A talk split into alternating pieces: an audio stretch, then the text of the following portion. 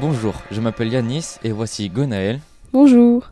Ensemble, nous allons poser questions à Jacqueline et Geneviève qui sont bénévoles à Artisans du Monde et Jeanne qui effectue son service civique pour l'association Artisans du Monde. Bonjour. Bonjour. Bonjour. Bonjour. Pouvez-vous présenter les objectifs d'Artisans du Monde?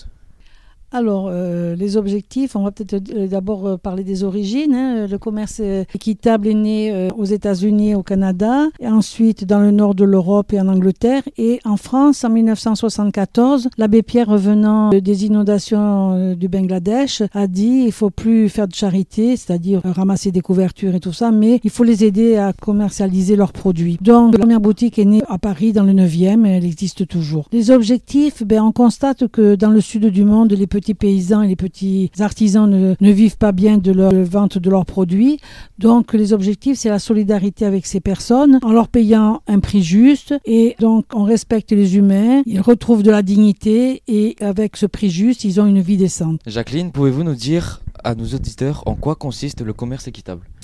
Alors le commerce équitable, c'est un autre concept des commerces entre le nord et le sud. Équitable pour que le producteur soit payé un prix juste, comme l'a dit Geneviève, afin de pouvoir vivre décemment et que le consommateur que nous sommes sache que son achat n'exploite personne. Alors comment procéder pour faire du commerce équitable? Comment cela fonctionne? Eh bien tout d'abord, euh, on essaie de réduire le nombre d'intermédiaires par rapport au commerce international conventionnel, où il y a beaucoup d'intermédiaires. Ensuite, on va travailler avec des coopératives à qui on va donner un agrément, des coopératives de producteurs ou d'artisans. Entre ces coopératives et le consommateur, il y a une seule centrale d'achat, c'est Solidarmonde, la centrale d'achat d'artisans du monde. Et ensuite, nous vendons les produits donc achetés par Solidarmonde dans nos boutiques artisans du monde. Ce sont des boutiques associatives animées par des bénévoles.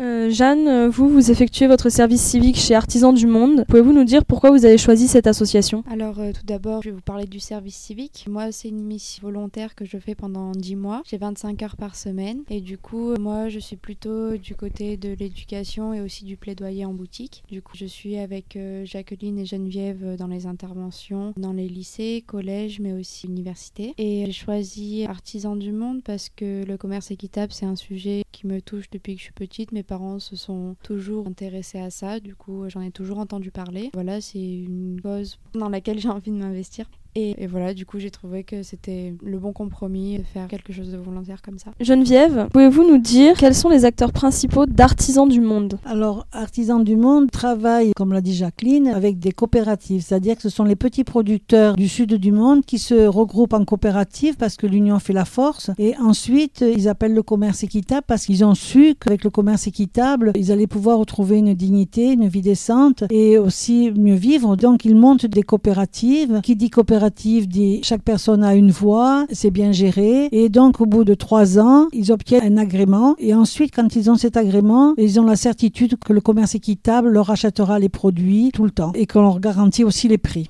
Pouvez-vous nous dire également si vous avez des projets actuels à Artisans du Monde? Alors, les projets, nous sommes euh, cent quelques associations, juste en 25 associations en France, et on fait partie d'une fédération. Et notre fédération a le projet de travailler avec les magasins Biocop qui vendent essentiellement du bio, et ils sont rentrés dans notre centrale d'achat. Et donc, euh, à partir de là, maintenant, ils vont travailler avec nous, ils vont distribuer nos produits.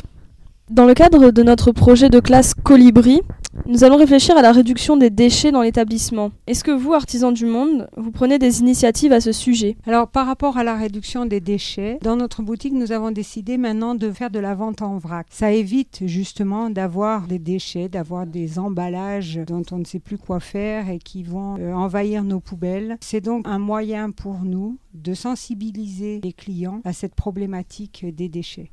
Eh bien, merci beaucoup, Geneviève, Jacqueline et Jeanne, d'avoir répondu à nos questions et à très bientôt sur Radio Tirémonier.